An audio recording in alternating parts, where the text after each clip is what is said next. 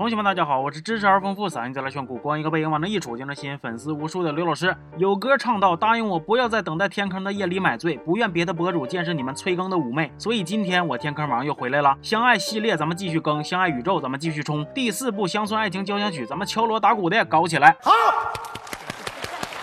上回说到，相爱宇宙中的不少英雄都发生了大变动，比如说谢广坤的闺女谢兰和女婿皮长山喜得贵子皮志高。谢广坤上一步买个新车摇哪嘚瑟，这一步出为老爷那就更了不得了，嚣张的气焰顺着他锃光瓦亮的天灵盖是摇哪乱喷呐，逮着谁跟谁显摆，显摆来显摆去的就把赵四给掩住了。我们四哥是又着急又眼馋，于是做了一个重大的决定，让赵玉田从今天开始啥也不用干了，就一门心思在家跟刘英造娃。当然这还不算啥，我们坤坤在这一部里的战斗力可以说是全面升级，老的小的换着花样揣过，上至。刘能、赵四、王老七遇见谁就跟谁吵，下至刚百天的皮志高抱着风吹日晒摇哪跑，中间还不忘给儿媳妇王小萌捅刀，胡搅蛮缠坐地上打滚，谁来都劝不好。问题是光作妖也就算了，谢广坤最拿手的是跟你玩心理战，你不爱听啥他说啥，从精神上折磨你压垮你。小萌、永强夫妻俩明明是永强更不想生小孩，他非得说是小萌不给老谢家传宗接代，天天抱着皮志高给小萌上眼药，孙子孙女不停的念叨，磨磨唧唧的把儿媳妇都气哭了也不算完，他甚至还要去找亲家示威，当着王老七的面说嫁出去的女儿是泼出去的水，小萌是他儿媳妇，他想咋收拾就咋收拾。王老七这个当亲爹的也管不着。哎呦我去了，你们听听，这是人能说出来的话吗？但是老话也说了，再温和的兔子，它急了也咬人；再豪华的泰坦尼克，它触礁也得沉。一直蔫个鸡的不咋爱吱声的王老七被逼急了，终于开始了反击。不，你说谁白来呀？哎呀，爽！再来一遍。打麻将。哎呦我去了，太爽了！再来几遍。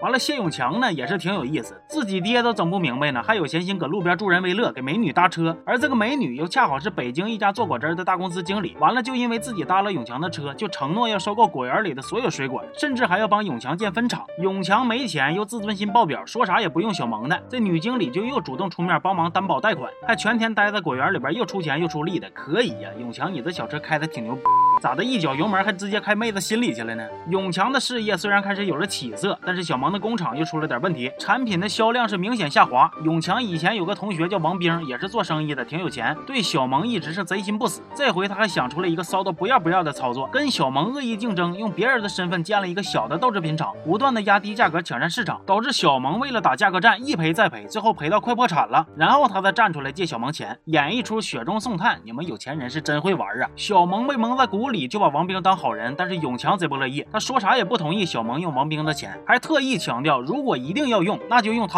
女经理的钱。哎呦我去了！见过两口子拼爹拼钱拼事业，还没见过拼谁的备胎更硬的呢。反正俩人矛盾的种子从这一刻开始就生了根。小萌回了娘家，永强搬去了山上的果园。除了他俩，青年派英雄里边的谢小梅、刘一水也是问题不断。小梅和一水在上一部的结尾虽然看似是和好了，但实际上还没复婚。一水看不惯谢小梅蛮横霸道的行事作风，谢小梅又受不了刘一水总是不听她的，还动不动就去找王小萌。不过呢，也是那刘一水啊，见着王小萌眼珠子都不错个了，甭管啥事儿他都是第一优先级。这搁谁谁能受得了？咱们再把目光转移到老年派英雄这边啊。长贵之前不就说要被调到镇上当水利站站长了吗？在这一步里，他这工作终于落实了。但是官升了，人也飘了，搬到镇上还开上了小车的长贵，居然处处都看不上谢大脚了。他不愿意带大脚进城，想要丢人。大脚因为误会呢，被冤枉成偷车贼，他也不安慰，还给他一顿骂。哎呀，不是你死皮赖脸追人的时候了。更可气的是啥呢？他还天天跟开发廊的年轻小妹混在一起，又是请人唱歌，又是给人拉活，被人对象。指着鼻子骂臭不要脸，之后还不长记性，欠嗖嗖的跟苍蝇看着粑粑似的围着人家绕啊！我就纳闷了，你挺大岁数人了，咋就不想我磕碜呢？完了，另一头刘能和赵四这对亲家呢，也因为生孩子的事儿成天记个。赵四儿一直逼着刘英玉田造娃，给刘英逼哭了。刘能就替女出头来找赵四儿干架。四哥酒后迎战，相爱宇宙的第二场内战一触即发。就这样，刘能被四哥吓得是彻底不咋能了，除了乖乖的带刘英去医院检查，别的多一声都不敢吱。可是检查完结果一出来，刘英啥事儿没有，问题其实出在赵玉田身上。这回换赵四儿上火了，他哭着求刘能别让俩孩子离婚。那我能哥多明事理一个人啊，当时就答应了，唯一的要求就是老赵家必须得同意让刘英当家。然而让大伙万万没想到的是，赵玉田破罐破摔，居然直接就要跟刘英离婚了。你不按套路出牌呀？另一边，天来和秋哥也在闹分手，本来俩人。腻腻歪歪处对象处的挺好的，都赖那象牙山第一小心眼李大果呀，非得没事找事儿。他因为工作调动，必须要跟香秀两地分居，完了还非说不放心王天来，每天脑补 NTR 的情节，还埋汰王天来。天来被逼急了，就假装要去香秀家，本来想吓唬吓唬他就拉倒了，结果自己卡门上下不来了。这夜袭人妻未遂的情节传出去之后，天来是工作也没了，对象也黄了，走投无路，只能求助刘大脑袋了。大伙也都知道，那刘大脑袋除了脑袋大会说话，别的是啥能耐没有。整个人存在的意义呢，就是舔，舔完王大拿，舔谢大脚，舔累了谢大脚，再舔回王大拿。大理石的舌头是超耐磨呀，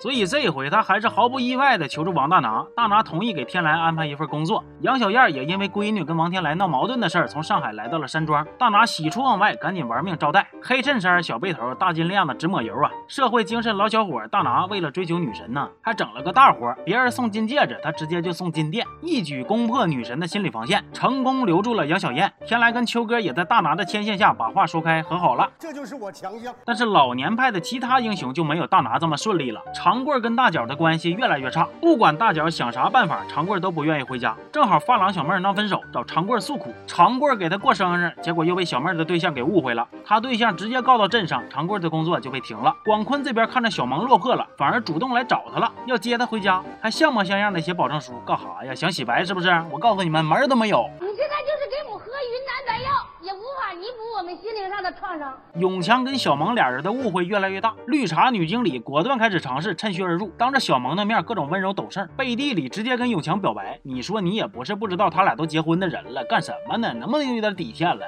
好在永强当场就拒绝了他，还为了避嫌搬回家住了。一水继续跟小梅不断的溜须，试图破镜重圆，关系开始破冰。玉田的手术很成功，刘能为自己之前的行为主动道歉，两家人也终于和好如初。但是几家欢喜几家愁，长贵工作被撸了之后非常颓废，只能可怜巴巴的回来求谢大脚原谅。谢大脚气咽不下去，心又狠不起来，只能先避而不见。小萌意外发现了王兵的诡计，非常生气，也非常后悔。可此时永强他俩的关系已经很僵了，不是一时半会儿能缓和。得了的，在永强新厂房的建成庆典上，小萌远远眺望，然后离开。永强发现后起身便追，《乡村爱情四》在俩人的公路追逐戏中落下了帷幕。这是相爱系列第一次没安排皆大欢喜的结局，留下了不少矛盾的转折和伏笔。这也意味着在接下来的剧情发展中，让人闹心的狗血情节也会越来越多。当然了，我说这些可不是要歌的意思啊，绝对不是。只要大伙还想看，我就加油好好干。至于搜索刘老师二五零啊，转发、点赞、评论、收藏啊，这这些我都不在乎，真的啊。一点一点不在乎啊！你们不用为我担心啊，不用心疼我，千万不用啊！行，这期就说到这儿了，我是刘老师，咱们下期见。